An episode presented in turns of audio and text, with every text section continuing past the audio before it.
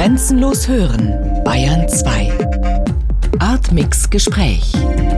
Künstler und Wissenschaftler zur Medienkunst und digitalen Kultur. Immer freitags ab 21 Uhr im Hörspiel Artmix.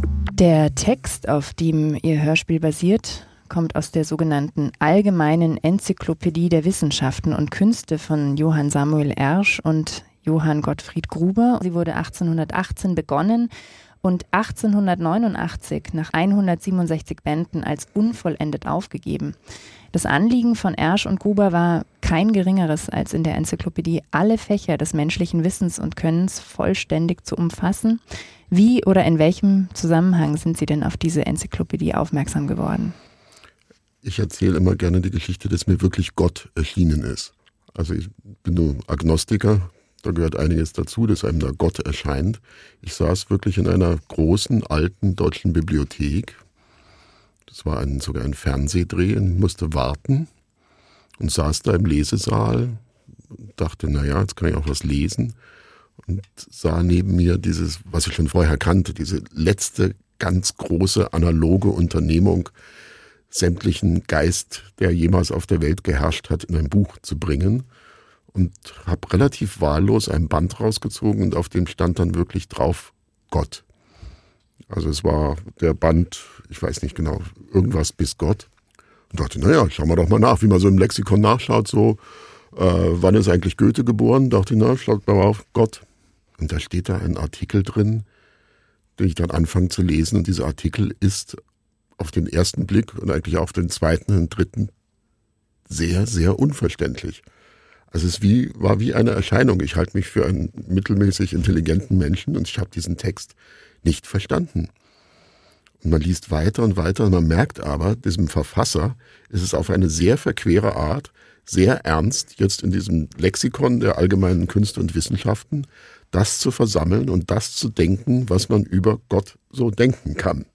Und auch all diese Aporien, Gott ist das Absolute, er ist alles, aber wenn er alles ist, gibt es da irgendetwas, was nicht Gott ist? ist jetzt in meinen sehr einfachen Worten, auf eine wissenschaftlich exakte, das heißt philosophische Sprache zu ergründen und somit auch zu einer Antwort der Frage zu kommen, was nun Gott ist. Also Geburt, Tod kann jetzt nicht drinstehen, aber sozusagen alles andere da reinzuschreiben. Und das ist jetzt nicht nur historisch, also was hat Plato über Gott gedacht, was hat Spinoza über Gott gedacht, klingt manchmal an, aber eigentlich nein, war es eine originäre Denkanstrengung. Was können wir über Gott wissen? Nicht was steht in der Bibel, sondern wenn wir jetzt mal anfangen, über Gott nachzudenken, wo kommen wir dahin? Ja, das dauert irgendwie 140 Seiten und ist kleinst gedruckte äh, Süterlin-Schrift. Ja, dieser Artikel, irgendwie war es wie eine Vision, ja, wahrscheinlich ist das sozusagen, das ist Gott. Da in diesem Lexikon steht da drin, und so habe ich ihn gefunden. Und wussten Sie sofort, dass Sie daraus ein Hörspiel machen wollen? Und war da auch gleich eine Idee da, wie Sie das dann ins Akustische übertragen wollen? Das Komische an diesem Artikel ist, dass es sozusagen der Punkt ist, wo höchste Intelligenz in Idiotie umschlägt. Also diese Sätze an sich sind auch nahe am Idiotischen deshalb auch irgendwie nahe an Gott. Gott muss ja auch wahrscheinlich ganz einfach sein, wenn es ihn dann doch gäbe. Und aber auch sehr kompliziert. Und diese Sätze, wenn man sie für sich nimmt, wenn man sie als das liest, was sie sind, ja, sind auch manchmal wirklich nahe am Dadaismus, positiv gesagt, oder am Schwachsinn, negativ gesagt. Und ich dachte, man muss diese Sätze mal so nehmen, wie sie sind und in eine Fläche bringen sozusagen auch einen, in sie musikalisch auch in eine Fläche bringen. Und da gab es dann irgendwie zwei DJ-Sets, die Konsole Martin Kretschmann gespielt hatte. Einmal mit seinem DJ-Kollegen Nu und eins mit dem Vibraphonisten Karl Ivar Refset. Das sind ganz flächige, zweistündige Sets, die ich dann zur Verfügung hatte, die auch so die Musik etwas aufweichen. Das sind keine Songs mehr, das sind keine Improvisationen, das ist ein ewiges Fließen, so wie dieser Text auch ewig fließt und fließt. Man hat immer so das Gefühl, ah, jetzt kommt irgendwas ganz Wichtiges, so wie in der Musik auch, und dann fließt es aber irgendwie weiter in diesen endlosen, unendlichen Artikel, der da ausgebreitet ist. Und das dachte ich, könnte dann gut zueinander passen. In welchem Verhältnis würden Sie denn sagen, oder in welcher Beziehung stehen denn Text und Musik in diesem Hörspiel? Ich mag das ja immer, wenn man das nicht so genau weiß. also früher war es so, dass die Musik den Text zu illustrieren hat, aber das ist natürlich etwas, was ich nicht unbedingt immer so mag. Ich mag Musik gerne, wenn sie sich selbst behauptet, wenn sie irgendwie ein eigenes Statement hat und wenn sie jetzt nicht irgendwie immer, wenn Gott gesagt wird, irgendwie ein Akzent kommt oder so, sondern dass die Musik eine eigene Existenz hat. Man manchmal vielleicht auch, da der Text ja auch in meiner Fassung ist, unendlich gekürzt und ich habe auch versucht, verständlichere Passagen ab und zu mal herauszunehmen. Aber man wird diesen Text auch nicht immer verstehen genauso wird man die Musik nicht immer verstehen. Weil manchmal hört man auf den Text und vergisst die Musik und dann findet man vielleicht eine schöne Stelle in der Musik, wo er plötzlich auf die Musik hört und dann merkt, ach, jetzt habe ich ja irgendwie zwei Minuten dem Text nicht mehr zugehört, obwohl er natürlich da war. Und dieses Meandern finde ich eigentlich ganz schön. Es ist irgendwie so ein Ambient-Set wird ein Dahingleiten des Textes und der Musik in zwei, äh, da schwimmen zwei Baumstämme in einem großen Fluss dahin und manchmal wird aus diesen Baumstämmen vielleicht ein Floß und dann driften sie wieder auseinander, einer blockiert den anderen und so. Also sie sind auf jeden Fall gleichberechtigt, aber. Sie wussten auch nichts voneinander mhm. vorher. Also der Herr Weiße, der diesen sehr schwer verständlichen Text geschrieben hat, wusste nicht, dass er irgendwann mal vertont werden wird. Und auch die drei Musiker, die gearbeitet haben, wussten nicht, dass ihre Musik irgendwann mal einen Text über Gott illustrieren wird. Also sozusagen, die Sachen sind unabhängig voneinander entstanden und sollten auch eine Existenz unabhängig voneinander haben. Jetzt in diesem Hörspiel allerdings nicht. Also da ist es doch ein Track, ein Sound von Katharina Frank gelesen, die ja auch eine eher eine musikalische Stimme hat und diese Stimme auch nochmal allein. Ich glaube, es ist auch so, dass man Katharinas Stimme ab und zu nur mal der Stimme zuhört, weil sie hat eine sehr schöne Stimme und die Worte vergisst. Also ist sozusagen das dritte Element, was da eigentlich ganz autonom, denke ich, für sich stehen könnte. Also nochmal, gibt es irgendeine Funktion, irgendeine Aufgabe, die Sie dieser Musik zuschreiben würden, jetzt unabhängig von dem, dass sie sagen, sie arbeiten einfach gerne mit Musik und die soll einfach einen gleichberechtigten Stand neben dem Text und den Sprachaufnahmen haben. Äh, die Musik, sagt man gerne, weiß man auch, ist ja der schnellste Weg zu den Gefühlen. Also bevor man in einem Text ein Gefühl, mit einem Text ein Gefühl hervorgerufen hat, das dauert relativ lange. Da muss argumentiert werden, da müssen irgendwie Assoziationen hergestellt werden. Die Musik kann das in zwei, drei Tönen. Man merkt es daran, wenn man ein Lied hört, das Intro, man merkt manchmal nach fünf Sekunden, das wird jetzt ein geiles Lied. Also in diesen fünf Sekunden ist alles Gefühl da.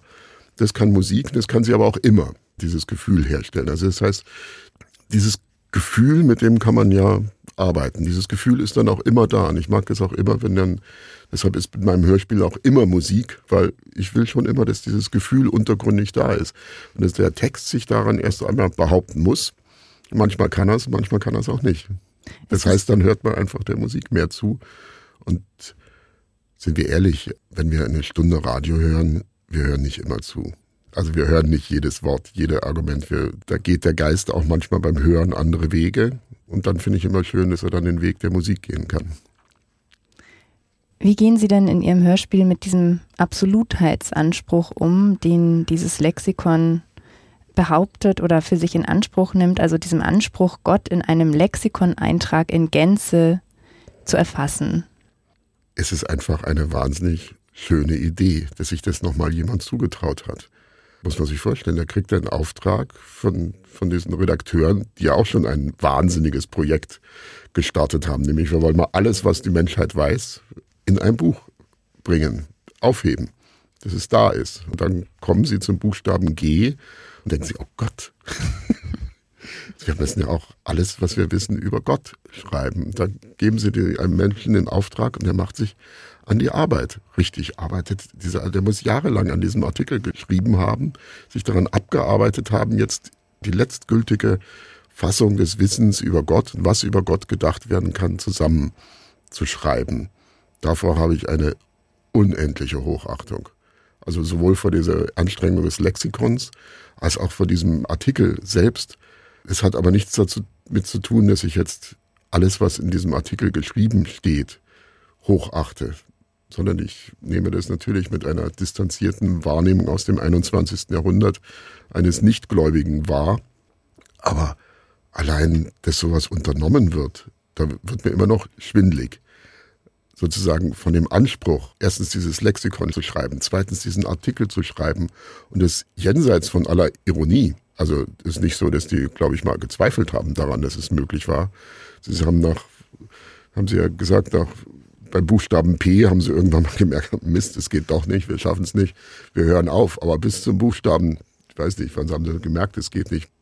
Bis O haben sie wohl mal gedacht, äh, wir werden das schon noch schaffen, irgendwie im 20. Jahrhundert kamen dann andere Sachen dazwischen, werden wir fertig sein. Hat leider nicht äh, geklappt so dass wir das Wissen von P bis Z jetzt nicht in diesem Lexikon versammelt haben. Das ist auch ein sehr schöner Gedanke, dass wir von A bis P alles haben und ab da dann eben leider nicht mehr.